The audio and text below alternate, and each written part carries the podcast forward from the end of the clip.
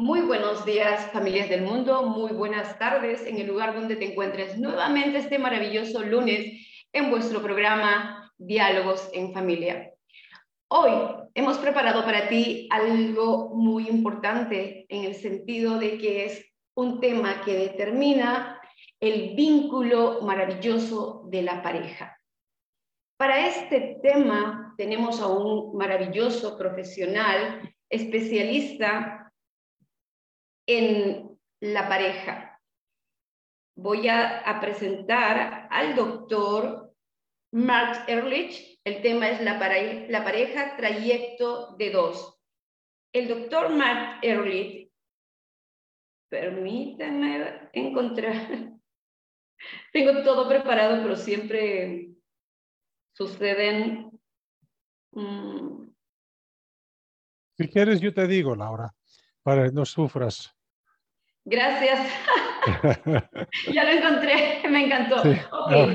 Nuestro doctor Mark Ehrlich es psicoterapeuta de parejas e individuos, consultor organizacional, trabajó con más de 300 compañías en la formación de equipos directivos, autor de ocho libros.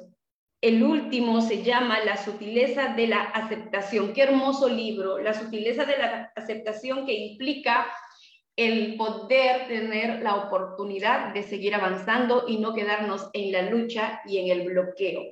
La pareja es muy importante en, en el ser humano porque es parte de su naturaleza.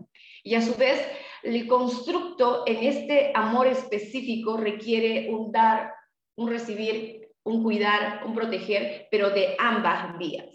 Este mundo es maravilloso porque depende del entendimiento de realmente desarrollar un vínculo saludable de pareja para poder proyectarnos también a futuro en una familia y tiene etapas específicas. Y en la familia la pareja no desaparece, la pareja tiene que ser alimentada y vinculada porque es la relación de papá y mamá. Y esta relación de papá y mamá tiene que saber llevada para no asfixiarse con los hijos y también tener un tiempo vivito en amor, energético y continuar la vida.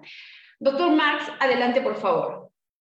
Muy gracias. Sí, muchas gracias, Laura, por la invitación y te felicito por tu trayectoria profesional y todo el trabajo, el labor, la labor, labor social que estás realizando. De veras es tan importante para la gente te felicito y ah, espero poder colaborar contigo en más cosas ah, en el futuro.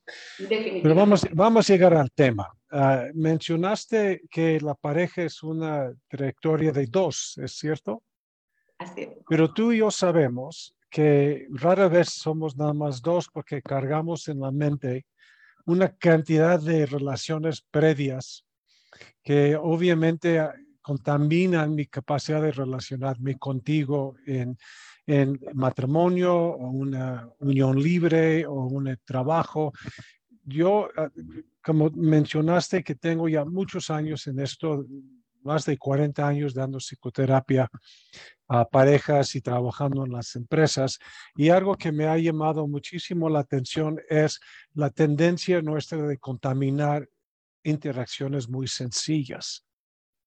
Sí, ah, por ejemplo, eh, uno de, las, de los conflictos comunes en la pareja, hablamos de una pareja íntima, ah, no necesariamente matrimonio, puede ser eh, una relación de amistades o puede ser noviazgo.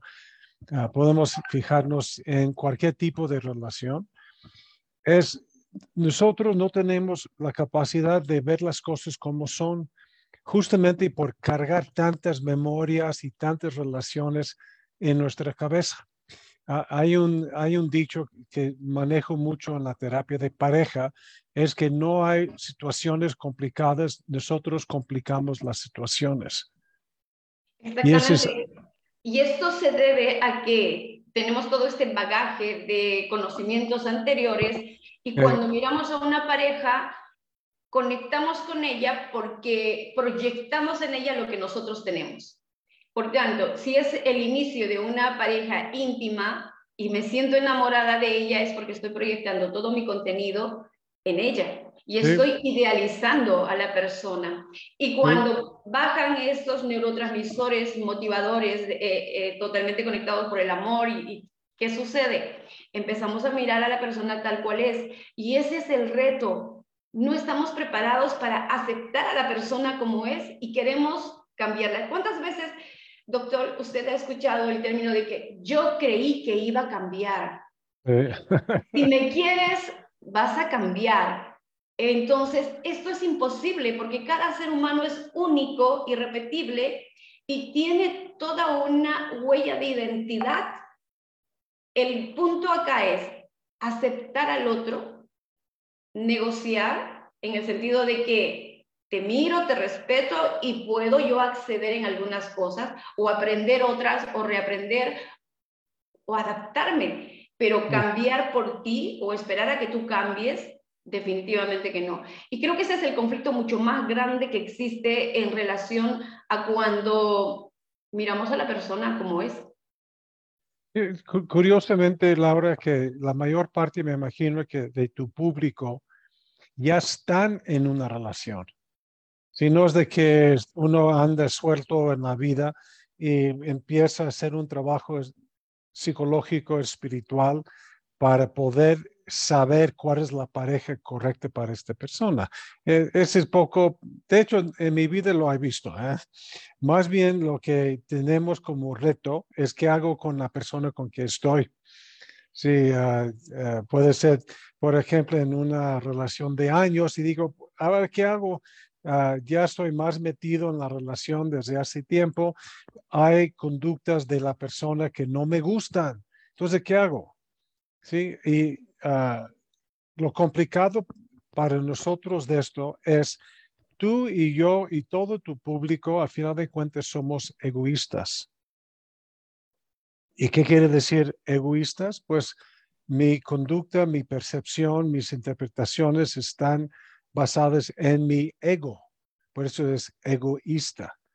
Ah, y lo que quiere el ego es dominar, tener control, sentirse aceptado, sentirte reconocido. Hay una cantidad de necesidades psicológicas que podemos platicar en su momento, pero a final de cuentas es, tengo, como te decía, tengo 40 años en esta profesión y no me acuerdo ninguna pareja que llegue diciendo, a ver, ¿qué puedo hacer por ti para que tú puedas hacer por mí?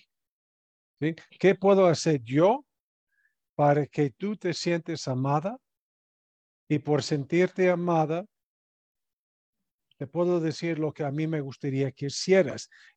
No existe esto, por lo menos en mi práctica ah, profesional.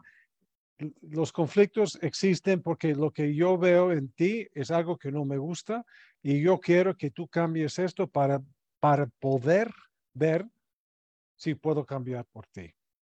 Exactamente es uno de los principales problemas que hay en las parejas. Eh, yo también soy psicoterapeuta de parejas, así que tengo ah, todo este bagaje ah, de, experiencia y conocimientos. Nadie llega a, a, consulta pues para ver qué puedo ser yo para solucionar mis problemas. Llegan para porque pretenden tener una orientación y que el psicoterapeuta plantee la solución de los problemas. Pero es que esto es erróneo. La solución está dentro de la persona en cuanto realmente se comprometió, se comprometió con la otra, porque ese amor inicial obviamente ya no es, es un amor maduro, ya es un amor tranquilo y real, muy real, contactado con todo un ámbito diferente al que iniciaron la relación. Por tanto, ahí es me comprometí con esta persona es el uso de mi voluntad y mi libro albedrío, lo que me conlleva a yo negociar, entender qué necesita la otra persona desde su identidad y qué también yo necesito desde lo mío. Aquí hay, em, no recuerdo bien en este momento literal, la oración gestáltica de Fritz Perls, que la parte central es me falto a mí misma y me traiciono cuando quiero complacerte. Y me falto a mí misma cuando pretendo, o a ti cuando pretendo cambiarte. Entonces, es un respeto de aceptación de ambas partes para poder llegar a, un, a encuentros. Porque yo soy yo, tú eres tú. Si no coincidimos, pues mucha pena, respeto a las individualidades. ¿Y dónde nos encontramos? En las coincidencias. ¿Qué opinas al respecto? lo que dices es muy cierto. La dificultad que tenemos nosotros es que me conozco muy poco. Ah, tú, y yo sabemos que hay más inconsciencia que conciencia, aún en, en la gente más trabajada. Entonces, ¿qué sucede? Yo te escojo de pareja con un nivel de inconsciencia importantísimo Ah, y por lo tanto, la relación se va evolucionando y pienso, yo no esperaba esto de ti, yo pensé que tal y cual. Y eso es porque poca gente se conoce lo suficiente para poder saber si la selección de pareja es la adecuada o no. Como, como decimos en México, vamos con la finta.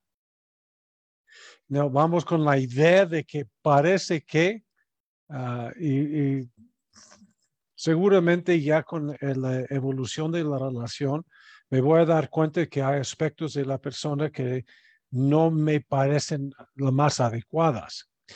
Todas las parejas tenemos un, reto importante ah, de ver si para mantener la armonía de, la relación, tú tienes que modificar algo o yo tengo que ajustarme a lo que no me parece. Te, voy a dar un ejemplo muy sencillo que también es muy común. Hay una de la pareja que es más extrovertida, típicamente es la mujer, típicamente, por lo menos en ah, lo, que me ha tocado a mí, la mujer es mucho más ah, abierta, más sensible, más en conexión con partes inconscientes, ah, tiene una, un gran contacto con su vida espiritual y está con un hombre introvertido, práctico, ingeniero, ah, seco, frío.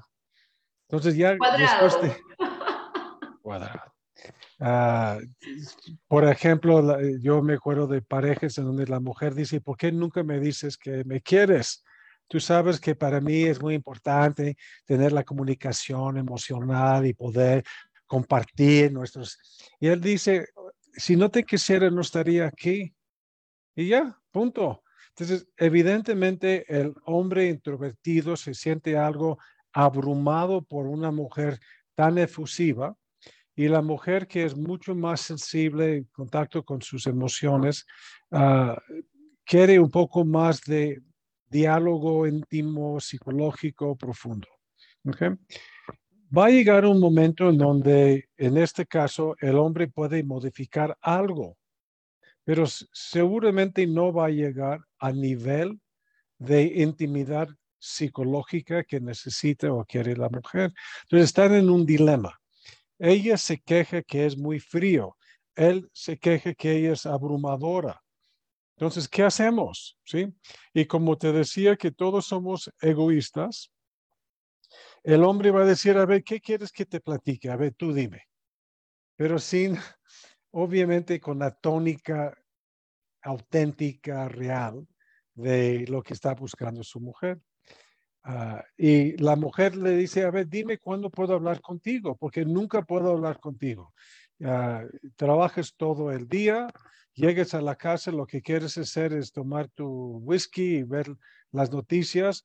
El fin de semana estás fuera de la casa con tu ejercicio. A ver, entonces, ¿cuándo vamos a hablar? ¿Ves?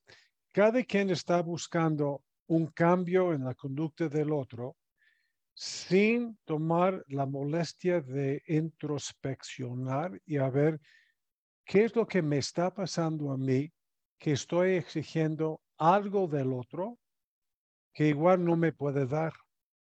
Entonces, el dilema que tienen todas las parejas en, todas las relaciones, es ver si lo que yo digo que yo necesito es real y tengo que ir a buscar que la otra persona cumpla con esta necesidad o la otra persona no tiene la capacidad psicológica para poder satisfacer eso y el trabajo entonces es mío de tener que aprender a aceptar los rasgos del otro este es algo que no es nada fácil de saber a ver en qué momento, qué es lo que yo puedo exigir o pedir y qué es lo que yo tengo que aceptar. Sí, no, no es algo que se puede saber desde antemano, es algo que vamos a ir descubriendo ¿sí? sobre la marcha. Algo que es más muy importante es que yo tengo ya 41 años de casado. ¿sí? Ah, lo, y, lo pongo en la mesa porque no puedo sugerir algo que yo no he experimentado. Si el trabajo que yo hago a nivel profesional, estoy convencido porque veo cómo funciona en una relación de cuarenta y tantos años. Y mi mujer y yo siempre tenemos un chiste que ella me dijo que ella desde chiquita quería casarse con un guitarrista, alguien que sabía cómo tocar la guitarra y cantar. Y de tocar guitarra y cantar no es, no es de este, en esta vida, no es, no es mi fuerte. Por lo tanto, le decía, yo puedo a lo mejor tomar clases de guitarra, pero al final de cuentas no va a llegar el momento en donde en una reunión voy a sacar la guitarra y vamos a cantar. No, no, es mío. Entonces le toca a ella, obviamente, ajustarse de que mi marido, aunque yo siempre tenía la ilusión de un marido que tocaba y cantaba, pues no me tocó en esta, en esta vida. Entonces hace uno el ajuste.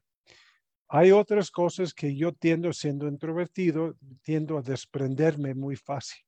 Entonces ella me puede estar platicando y me voy. Entonces me llama la atención y le digo, tienes toda la razón. Espérame tantito, déjeme cambiarme de chip. Es algo que me toca a mí modificar. Entonces, el éxito de las parejas en parte es la capacidad de discernir qué es lo que me toca a mí modificar de mi conducta y qué es lo que me toca a mí aceptar de la conducta del otro. Y eso es algo que no es nada fácil, Laura, como tú bien sabes. En esto acabas de hablar, uh, decir una palabra clave que siempre nosotros utilizamos en el ajuste, el ajuste creativo donde yo puedo ceder, y, es importante los límites, los límites saludables, porque también aquí hay una confusión muy grande cuando se está en este proceso de aprendizaje, autoconocimiento y autorregulación, en el sentido de entenderme, ¿es mi necesidad o es mi carencia?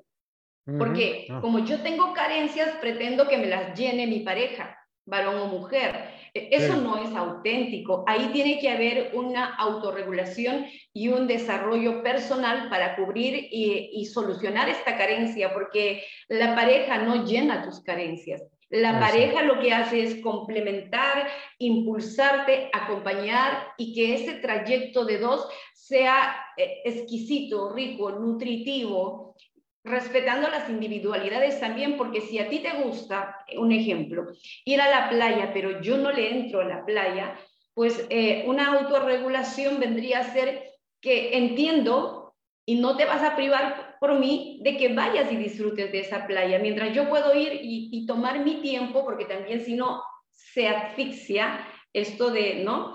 Eh, yo me voy al gimnasio.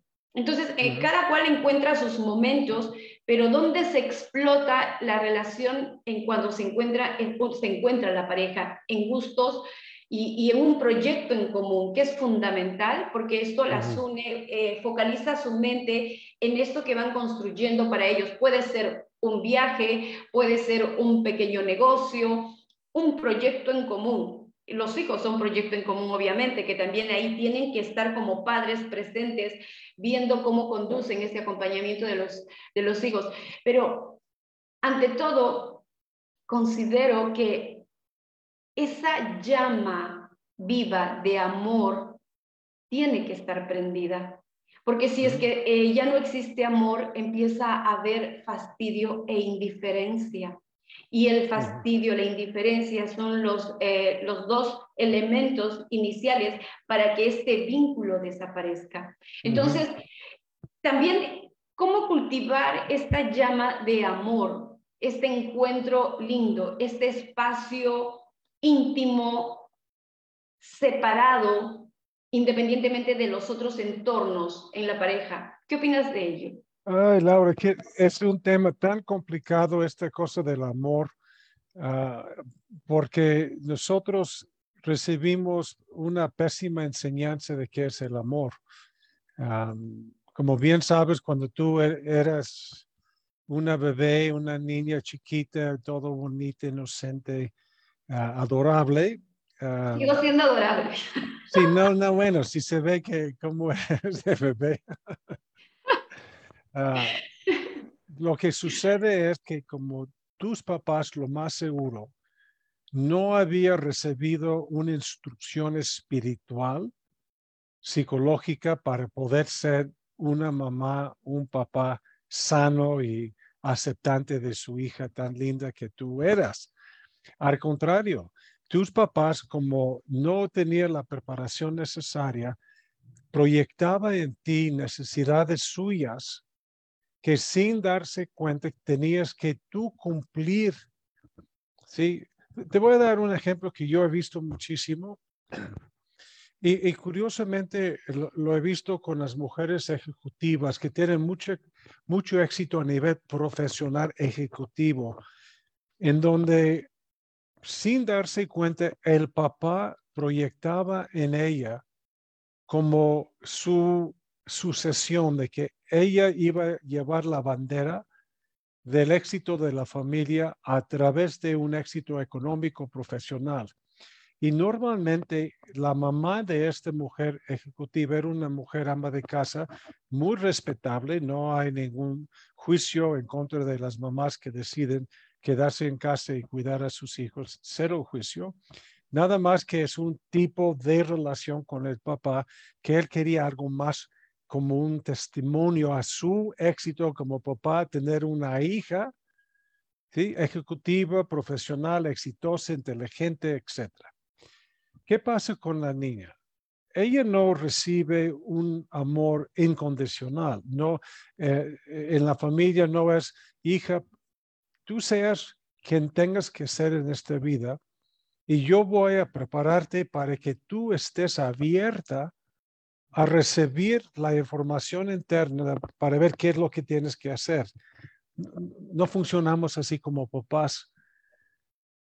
Yo me acuerdo que yo tengo dos hijos ya, ya, ya grandes, casados con hijos. Yo me acuerdo cuando mi mujer estaba esperando al bebé, bebé ya tenía en mente qué, qué tipo de hijo que yo quería.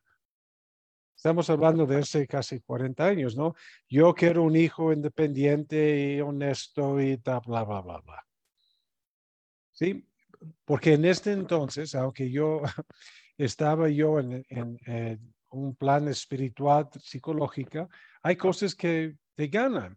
Entonces, en vez de decir, voy a ver qué tipo de hijo tengo, ya que desde antes, desde el embarazo, yo estoy pensando en qué hijo quiero tener, ¿sí?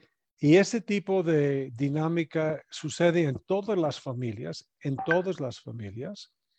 Realmente porque, sí, esto que tú mencionas es fundamental de cómo papá y mamá empiezan a proyectar inconscientemente todas las necesidades, todo lo que no pudieron cubrir, no tuvieron, en el hijo. Y el hijo nace, tiene, está en su primera infancia y sucede inconscientemente, mi hijo va a tener todo aquello que yo no tuve.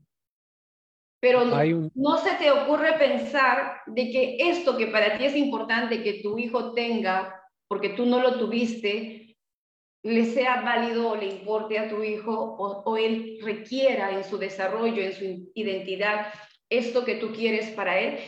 Separar es fundamental porque en la Organización Mundial de la Familia, en todos los programas que desarrollamos, estamos trabajando la identidad del niño que es un ser humano con diferentes gustos, pensamientos, deseos, necesidades y que se va desarrollando progresivamente para consolidar todo ello en él. Y que papá y mamá tienen que acompañar al hijo y orientar apoyando todas sus capacidades para que éstas se desarrollen respetando su forma de pensar, sus gustos, porque, eh, o bien, ok, es importante comer verduras, pero el niño no quiere verduras.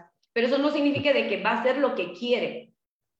Va a haber un acompañamiento de enseñarle que las verduras son buenas y de que come un poco de, que coma un poco de ellas, que parte de su alimentación es un poco y no todo. Entonces hay papás que se van a los extremos y de eso no se trata. Y llega la adolescencia, que también es un proceso de entendimiento y acompañamiento de, de, de otra forma, a otro nivel. Y luego la juventud. Entonces, ¿Cuál es el éxito de un padre en cuanto a sus hijos? Preparar al hijo para la vida, respetando su identidad, respetando sus capacidades para que llegue a ser lo que realmente, potencialmente quiere llegar a ser. De eso se trata y, y muchos papás no entienden ello. Entonces, sí, estamos empezando con todo el programa desde el año pasado que nació la Organización Mundial de la Familia, educarnos para educar, porque no podemos dar lo que no tenemos y no podemos hacer lo que no sabemos fundamentalmente. Y en este mismo proceso estamos. Y aquí hay un punto importante, Mark, que acabas de comentar, que es el proceso de conocimiento y aceptación de la persona. Y yo particularmente pienso de que el enamoramiento es el primer paso, es donde me atrae la persona le pongo atención, me gusta, disfruto de su compañía, empezamos a compartir tiempos juntos, pero cuando hay un, esto lo voy a hacer directamente, es un programa para familia y las cosas se tienen que hablar claras, cuando hay un punto de incidencia ya en, el vínculo íntimo corporal, se rompe la estructura y el proceso de conocer a la otra persona. ¿Por qué? Porque la mente, la intención, el foco ya se va más a la satisfacción carnal que propiamente al seguir disfrutando en diferentes contextos muy simples en el que yo te conozco y sé qué carácter tienes o qué atenciones eres capaz de dar o qué yo estoy capaz de darte y caminar en la vida juntos con relacionándonos y vinculándonos en compartires porque ya cuando se inicia este proceso carnal, como que se contamina toda esta vivencia real. ¿Qué opinas al respecto? hablas de temas muy complejos, Laura. Ah, sin embargo, me gustaría enfocarme en el tema del amor, porque como tú sabes, el enamoramiento es la primera fase es muy interesante ver por qué alguien me atrae a otra persona no. Y eso es lo que yo te decía, es por razones sumamente inconscientes más que conscientes. Ah, cuando hablo de con parejas ya en conflicto, le digo, a ver, ¿qué fue que te atrajo de esta persona recién conociéndolo? A ver, ¿qué? Entonces, nuevamente me dicen rasgos muy superficiales. Fue una mujer muy guapa, un tipo parecía muy serio, ah, un tipo como muy atento. Son rasgos que a lo mejor vamos, como te decía, no sé si en Perú usan el tema, van con la finta.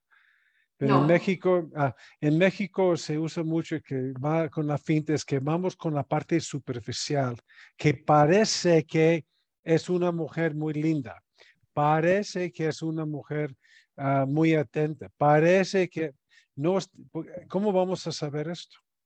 En el proceso de conocimiento, en este compartir, en esta vivencia. y lo que platicamos en el principio de la transmisión, nunca es una relación de dos, porque ¿qué es lo que, por ejemplo, yo te veo a ti y ya estoy formando como impresiones de, oh, te ves como una mujer muy profunda. ¿sí?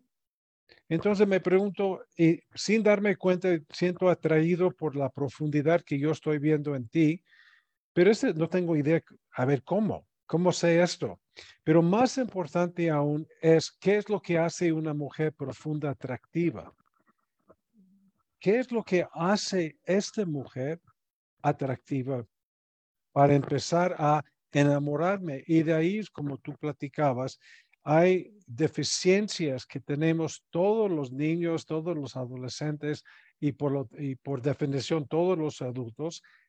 Pensamos que nos falta algo por este amor condicional que recibimos en nuestro crecimiento. Entonces, cuando tú hablas con alguien, dice, oye, ¿qué es lo que hace una mujer profunda o atenta o linda o sensible, atractiva? Y de 100 personas, 100 va a explicar eso con base a las experiencias infantiles que tuvimos con nuestra mamá y con nuestro papá. Es inevitable porque es justamente la relación con el papá, con la mamá y ser testigo de su relación que determino a nivel inconsciente qué es lo atractivo. Por ejemplo, ¿qué es lo que te hizo atractivo un hombre serio? ¿Por qué un, un, hombre serio te es atractivo? Pues yo viví en, una casa en donde mi papá era muy gritón y yo me acuerdo que me asustaba muchísimo con sus gritos.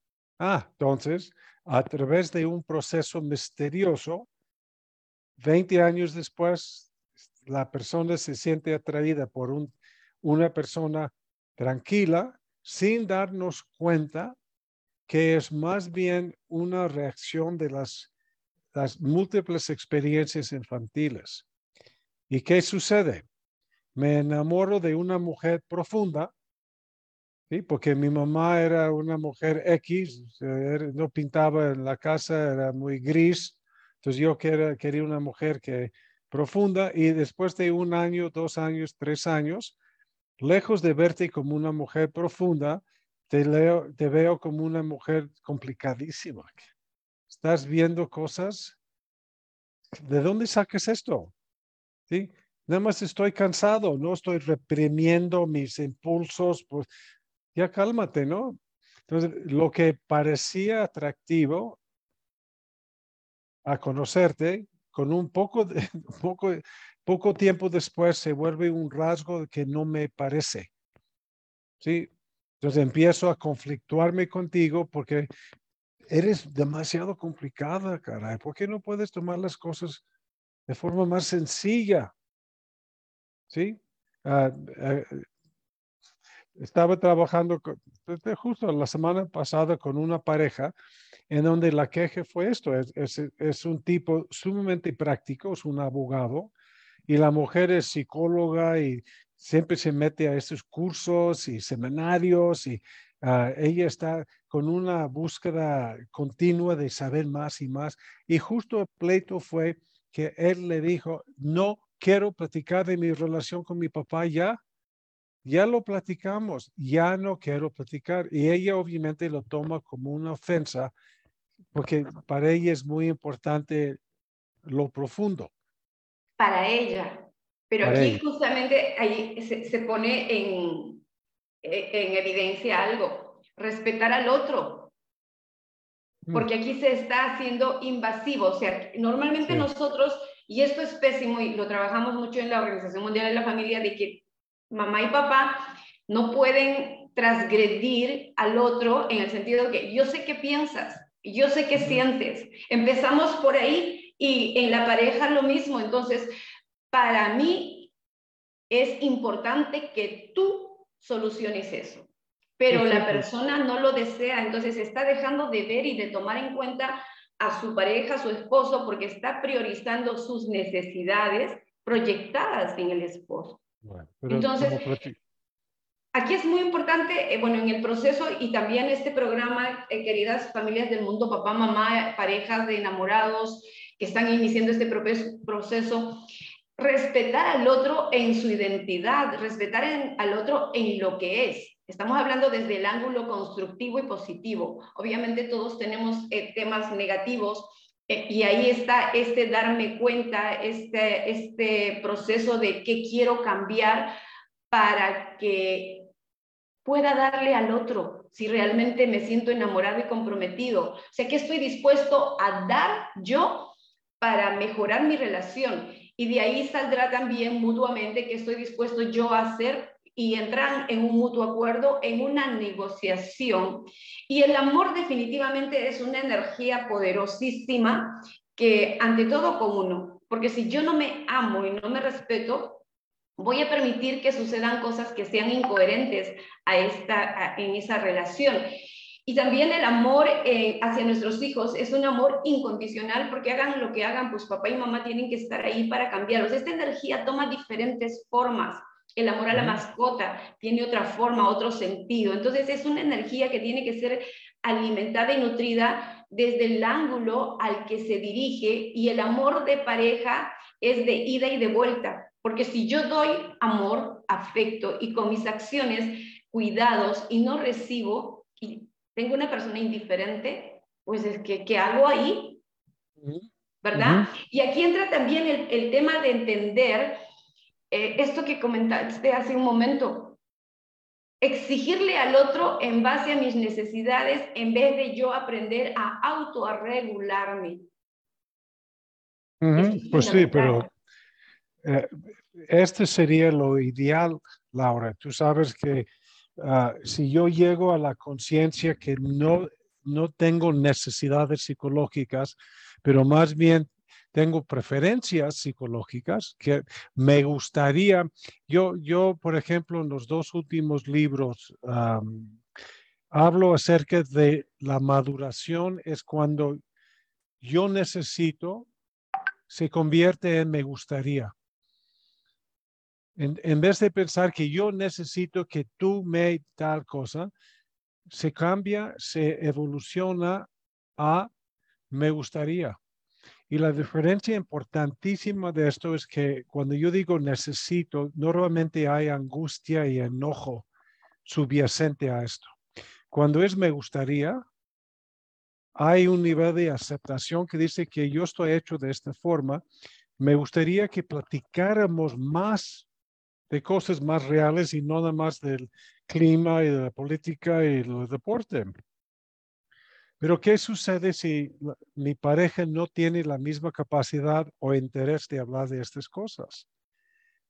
Todos llegamos y tenemos que llegar a un, momento en donde decidimos, ¿puedo vivir con esto o no? Ah, porque puede ser de que quiero más de la vida, quiero más de una relación.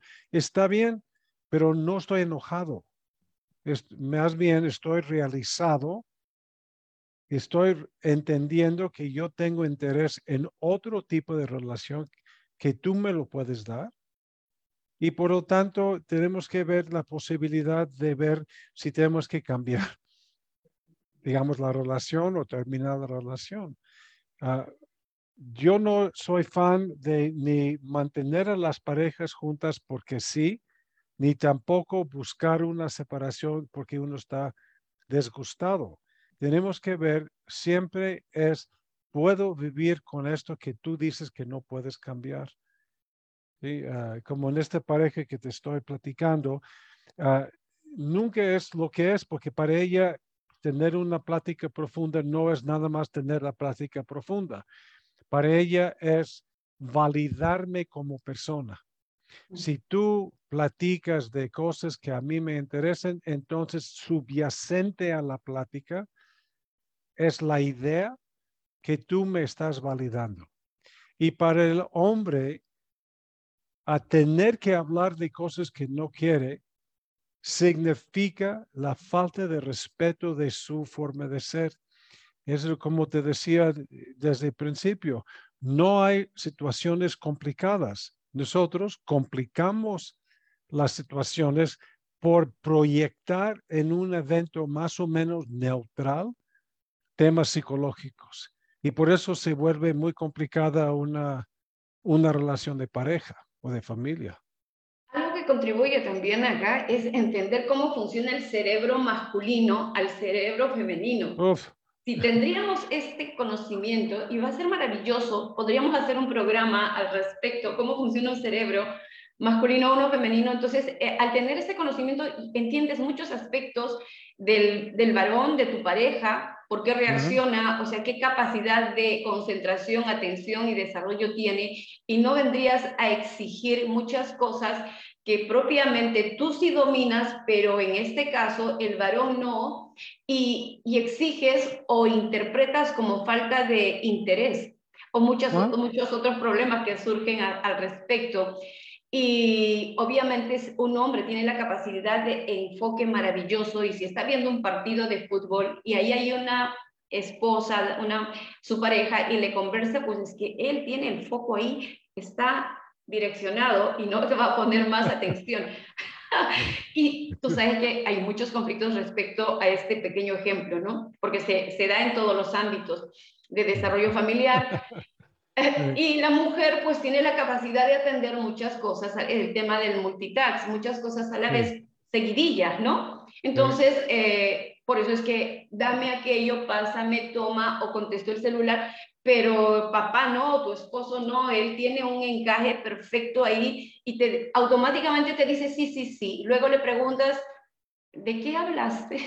¿Sí? Está fuera de, de, al tono. Entonces, entender esto también ayuda mucho y que al varón no le gusta mucho comunicarse como una mujer. Una mujer es una carretilla de comunicación, de alegría, de, de, de, todo. Y es psicoterapéutico para una mujer hablar mucho. Al varón no, al varón le encanta ser más reservado y conversar de cosas puntuales y no al detalle. Y cuando, por ejemplo, va de compras, él sabe lo que quiere comprar, lo toma, lo coja, paga y se va.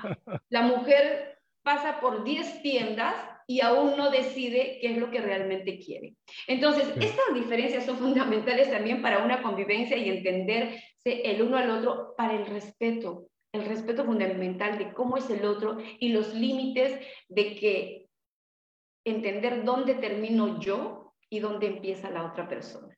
Es fundamental, fundamental. ¿Qué opinas más que opinión, me encantaría abordar este tema importante de los círculos viciosos en cuanto a personas que eligen a perfiles de personalidad que siempre terminan maltratándolas, siempre terminan engañándolas, siempre, y siempre eligen a la misma persona y repiten la misma experiencia. ¿Y qué sale? La generalidad, este eh, tema de trastorno de pensamiento, todos son iguales. Y cuando ya entra todo esto, ya no me doy la oportunidad de cambiar. ¿Por qué? Porque proyecto en el hombre la falencia mía, mi conciencia, mi bagaje y mi historia de vida. Lo que sucede ahí, Laura, que también es, es un tema muy complejo. Si yo eh, me encuentro que tengo un tipo de relación repetitivo, un patrón repetitivo, es porque subyacente a nivel inconsciente, tengo una herida psicológica desde mi niñez, desde la infancia, que estoy buscando curiosamente de sanar a través de un tipo de persona, un tipo de perfil. vamos a usar un ejemplo porque para hacerlo un poco más, menos complejo. Vamos a suponer que yo crezco, yo nazco en una familia en donde mi mamá era una mujer ah, muy fría, porque seguramente estaba deprimida, dado que la relación con su esposo, mi papá, era malísima.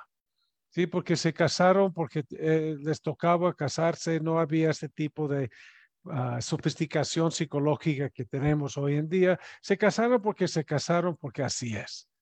Entonces, mi mamá seguramente era, estaba deprimida. Entonces, conmigo era una mujer como casi, casi me trataba con guantes. Ya sabes que poco contacto real afectivo. Entonces, yo crezco con una herida de no sentirme conectado, amado con la mujer. Uno pensaría que yo buscaría una mujer muy efusiva, muy cariñosa para compensar, ¿no? Pero curiosamente, ah, lo que me ha dicho muchísima gente con esta dinámica, este tipo de mujeres dan flojera. Con estas mujeres muy eh, cariñosas, muy efusivas, no me, no, no, hay como, eh, no hay como calor, no hay este picor de la relación. Entonces, ¿qué hago? sorprendentemente me enamoro de mujeres que tienden a ser desprendidas. ¿Para qué? ¿Sí? Ah, cuando los hombres con esta dinámica llegan a terapia, les pregunto justamente esto, ¿para qué sigues buscando una mujer que a final de cuentas no te hace tanto caso, que una mujer muy metida en su vida social, una mujer muy metida en su profesión? Entonces, ¿qué, qué es lo atractivo de eso para ti? Y que lo sigues repitiendo lo sigues buscando. Y evidentemente no tiene idea, porque somos más inconscientes que conscientes en la selección de pareja. ¿sí? Pero para, hacer, para hacerlo un poquito más, más sencillo, hay dos razones. Uno es la búsqueda inconsciente de sanar la herida original. ¿Sí? Entonces, si yo tengo la herida por una mujer fría, tengo que tener una mujer fría para que esta mujer fría cambie y me da todo el amor y parece que entonces sano esta herida infantil. Esa es una búsqueda. Obviamente no funciona. Y la otra razón es a través de la mujer fría, es darme cuenta que yo soy digno de ser amado aún con una mujer fría. Entonces, utilizando a la relación con una mujer fría, me doy cuenta que la verdad no necesito una mujer cariñosa. Un poco lo que tú estabas platicando de poder encontrar en mí mismo todo lo que yo necesito ¿sí? Ah, por lo tanto, el hombre ve en este caso, en este ejemplo, que aún con la mujer fría no necesito tanto amor y por lo tanto seguramente se vuelve menos atractiva una mujer desprendida. Y ahí está el cambio del patrón. Y cuando me doy cuenta que no, lo que yo pensaba que yo necesitaba, la verdad no lo necesito. Y por lo tanto me libero, me libero de esta búsqueda inconsciente de sanar una herida infantil a través del mismo patrón de relación. ¿Sí entiendes esto o está como totalmente, ah. totalmente claro, descriptivo y esto trasladado a las otras disfuncionalidades que se presentan en una familia? si, ponemos este ejemplo que tú diste, se presenta por eso. Es fundamental entender que cuando hay un conflicto y hay un problema, es el síntoma, el síntoma, es el dolor, lo que podemos ver, sentir, vivenciar. Pero detrás de ello hay un origen. Entonces, eh, normalmente, ¿qué hacemos los psicoterapeutas? Es dar recursos para el síntoma y luego empezar a trabajar y desarrollar curar, sanar en este proceso de acompañamiento el origen, develando al consciente para que se hagan y se tomen decisiones conscientes acertadas. Ya yo me empodero, ya me di cuenta, ya cerré estos ámbitos ah, o heridas abiertas y ahora yo puedo decidir qué es lo que realmente quiero para mi vida. Y este despertar es maravilloso porque ahí es donde yo decido ceder, acompañar, aprender, reaprender o decido simplemente reiniciar una vida diferente.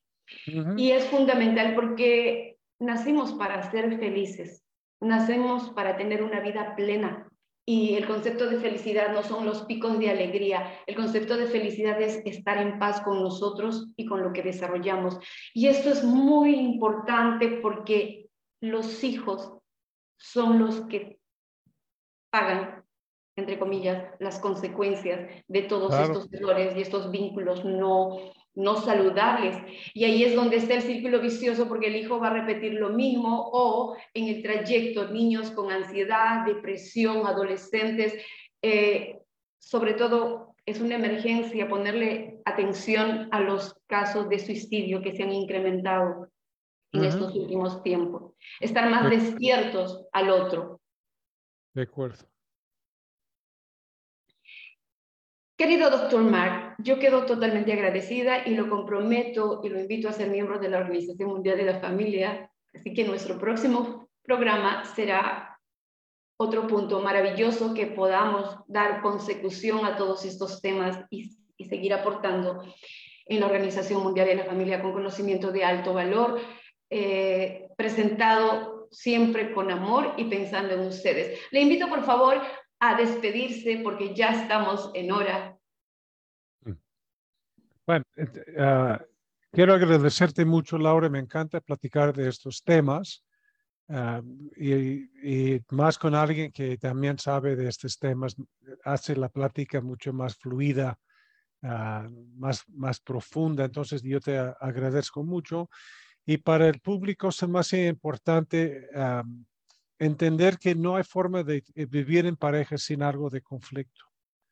Ah, de que no deberíamos asustarnos de que me enojo con mi pareja, me enojo con mis hijos, me enojo con mis papás, que también este es, este es otro tema que ah, la relación entre hijos adultos y sus propios papás que tienen ya 80, 90 años, el conflicto no es necesariamente una señal de una enfermedad, pero más bien es una invitación de darme cuenta qué es lo que yo estoy haciendo para conflictuar una relación que puede ser muy sencilla.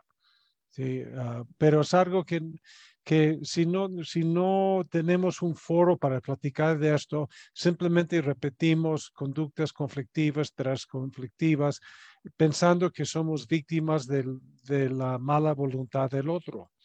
Ah, por lo tanto, es sumamente importante que entendamos que el conflicto es una invitación de darme cuenta de algo que yo tengo que modificar en mis expectativas, en mis relaciones, ah, en mi relación con mis necesidades psicológicas.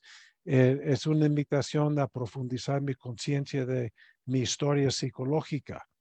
Pero poca gente puede hacer esto porque el conflicto tiene una vida absorbente. ¿sí? Pero ya te, digo que son temas que podemos seguir platicando ah, en otras ocasiones, pero muchísimas gracias, Laura, por la invitación. Encantada. Yo muy agradecida a ti, por aceptar estar presente ahora y aportar a nuestras familias del mundo. Y es fundamental tener en cuenta que la responsabilidad es la posición en la que yo asumo que los resultados que tengo son decisiones y acciones que yo tomo. independientemente de cuáles sean esos resultados, evaluar, ¿estoy de acuerdo con esto que vivo? ¿No estoy de acuerdo? Entonces, ¿qué puedo hacer para cambiar? Y soy parte del conflicto, soy parte de la experiencia, de la vivencia, no soy víctima.